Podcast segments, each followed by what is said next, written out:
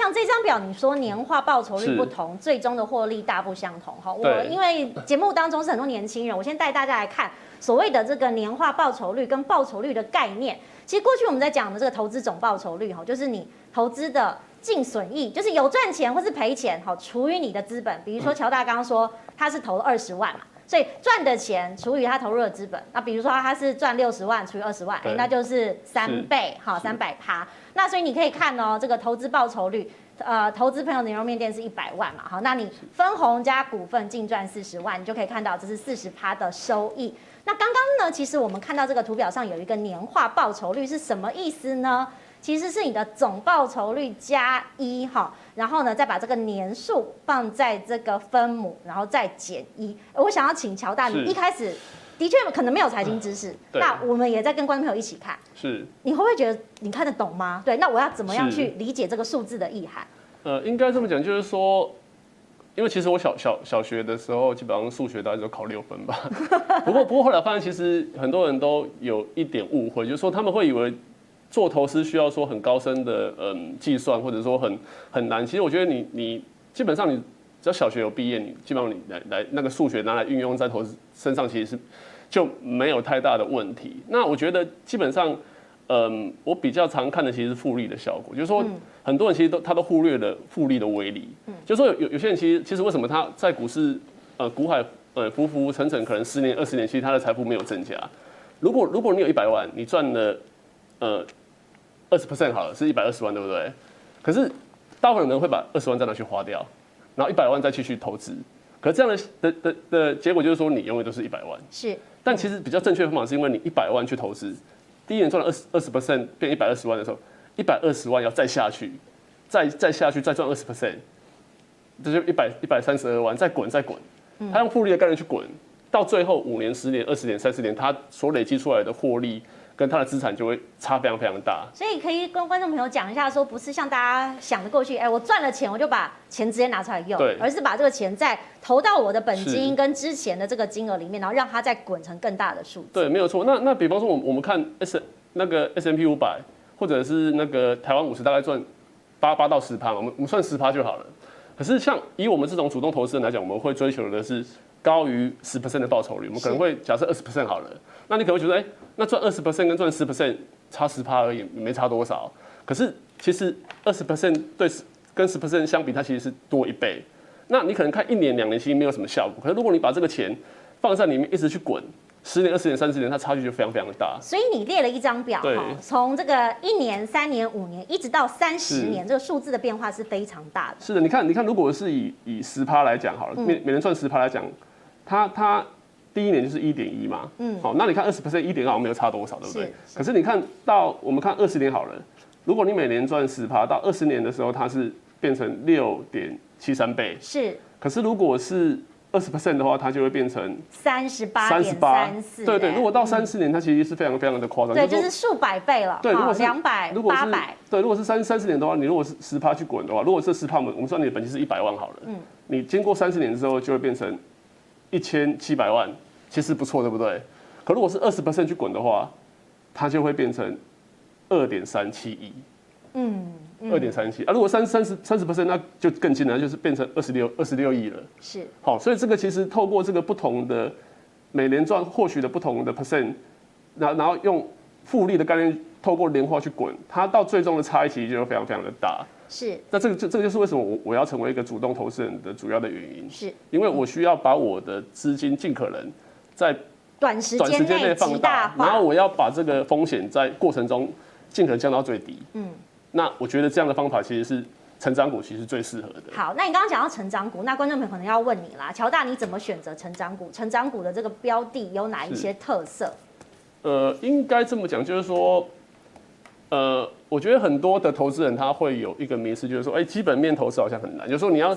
看一档公司的年的的年报，它其实财报科目其实可能有有成有一百成成千上上百个不同的财报科目，可是其实那么多的财报的科目，其实并不是所有的项目跟一档股票的涨跌，其实它是有有关联性的。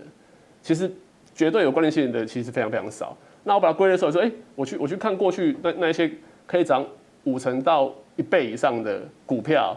我发现说他们会涨的之前，它其实都具备同样的条件。是。那我们把这个这一条条条件归纳出来之后，我们只要之后我们要买之前，我们把这个条件先找出来，好，那筛选过出来之后的这些股票，就有可能是未来的成长潜力。你怎么把条件找出来？你是看这个过去的历史记录吗？对。哦，那就是看一些财经的资讯，从网络上找。对，其实这个资讯基本上，其实你你现在看它其实是非常非常简单，就是说这个东西基本上你只要手机的 APP，啊或者是说所谓网络免免付费的软体，其实都找得到是这些简单的参数。那大概我觉得主要我会看得到是这这这六这六个哈，就是第一个就是说这个公司过去五年的营收是要正成长，是，然后过去五年的税后净利正成长，嗯，然后毛利率在十五%以上。然后股东权益报酬率，哦，这个是巴菲特很重视的一个指标，哦，在十五%以上，哦，然后近五年的现金股利正正成长，好，跟与成长性相比的话，它的本益比目前它其实是合理，或者是甚至是偏低的，哦，那这这六个条件，如果你把它找出来，然后去对照一些股票，你会发现说，哎，符合这些条件的股票，它的走势长期来看呢，就持续一直在往往往上涨这样。是，所以我们可以看到这个成长性其实相对获利也很不错。那我要回到廷皓，因为廷皓其实我们刚刚有讲了这么多选股的策略哈，你自己过去也是有很多财经的资讯。那当然在主持节目的时候，也有很多专家会跟你分享。你自己所谓的心法是什么？呃，我的心法啊，是从呃 ETF 方面来做一些着手哦。怎么说呢？我们用一张图来跟各位解析一下这几年呐、啊，全球 S M P 五百当中啊，市值前期十大公司的一个变化。你可以看看到啊，在一九八零年代的时候，当时哦市值最大的是 IBM，然后再来埃克森美孚哦，基本上哦第二名到第十名呢，普遍都是由电信业和原油股来瓜分啊。那我们看到一九九零年代的时候，这个时候底下像是可口可乐啊、沃尔玛啊一些传产股啊，开始有一些很明显市值上的一个提升哦，一直到两千年的时候哦，这个时候整体这个变化开始有一些变化了，就是说科技股啊。还有这个金融股啊，像是花旗，好像是辉瑞生技股啊，好像是微软呐、沃尔玛、思科啊这些股票，Intel 啊都开始市值大幅度的提升，一直到现在，好，大家很清楚了嘛。现在全球市值最大的公司是苹果，再来是微软，然后是沙乌地阿拉伯石油公司 Google 的阿阿巴贝，然后是 Amazon、Facebook、特斯拉、波克夏、台积电、腾讯，还有 Visa。那我这张图要显现什么意思呢？就是说啊，我们现在看到的前十名的市值前十大的公司啊，在一九八零年代根本就不是前十名，一九九零年代也不是，不是一家都没有。什么意思呢？也就是说，我常常建议。散户投资朋友啊，如果无法作为一个相对财报健全的追踪者的话，那最好的方式其实是以 ETF。为什么？因为我几乎可以保证啊，过了十年，苹果也不会是全球市值最大的公司啊。按照这个趋势，对不对？而且整体变动的比率是随着年份往后推越来越快哦。所以这个时候我们必须从 ETF 来做一些思考啊。刚才这个这个乔大讲的是是这个主动选股，我是比较偏向于呃被动选股，但是。主动择时，什么意思呢？我选择的标的通常都是属于 ETF，它自动帮我进行汰弱换强。但是我会选择基期相对比较低的时候，这个时候来进行建仓，所以我不用担心什么，我不用担心啊近五年的营收的成长，我也不用担心毛利率有多少，因为它自动会帮我汰弱换强。我要担心的是什么？我要担心的是我现在买的价格是不是在景气的一个高基期水位？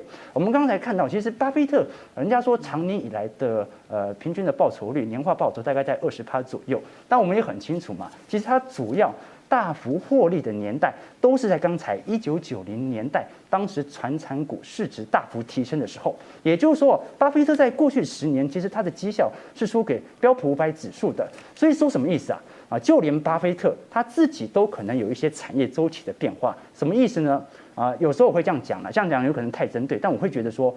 很多时候我们会把巴菲特啊当成是一个过度神话的一个人物，为什么？因为他过去十年的绩效是输给整个大盘的，什么意思呢？就是你就买个 ETF 放在那边，什么都不选，你都会赢巴菲特。所以这是什么意思？这概念就是说，有没有可能巴菲特是一种幸存者偏误？就是一九八零年代有没有价值型投资达人？一定。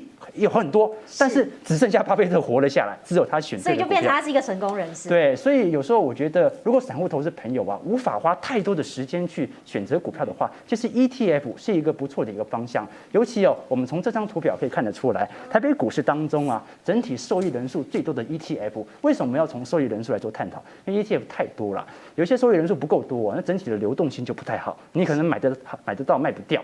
所以我从前几代来看的话，你像第一大零零五六。六元大台湾高股息哦，它所选择的就是高值利率的一个方向的一个选股，所以这种 ETF 就非常特别适合需要领取稳定现金流的这些长辈们啊，他可能目前他的目标并不是在于复利效果的资产的大幅提升，他的目的就是每年可以给我一笔钱花，同时我的资产整体的波动度不要太大。那么你像零零五六啊，差不多年化殖利率差不多五趴左右啊，你存个一千万，每年就有五十万的股息可以拿，那这一千万不要动，你每年就是稳定的做领取，如果有多的就投回去进行复利效果的加成嘛。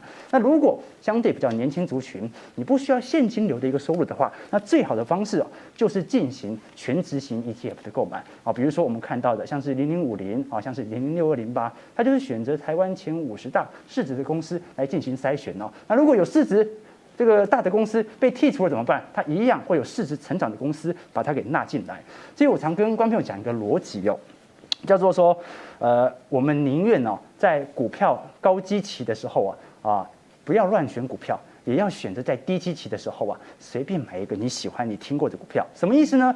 就是说我们刚才已经彻底的把个股风险给分散了，但是还有一个风险在，叫做系统性风险。嗯，好，就是说，呃，当景气明显下行的时候啊，就算台积电的财报再好，它都得跌，对吧？啊，就算思科，就算 Amazon，它的财报再好，景气下行，需求减弱，那基本上全球股市。股价都会跌，那我们要如何避免这个风险呢？最好的一个方式就是你本身在进行这一轮牛市当中的购买的时候，你每一次都要选择相对低基期的时候来购买。那这可以借由乖离指标或者一些啊其他的啊，不管是股价净值比、本益比的指标来衡量大盘的基期水位哦。所以买 ETF 哦，它可以彻底的帮助你啊分散个股的风险。但是哦，它没办法帮助你啊，一定买在低点。你要买在低点，你就必须按照的市场的乖离角度来进行演变和变化，选择在市场恐惧的时候来进行建仓，市场贪婪的时候进行股票的稍微调节，或者你只买不卖也 OK 了。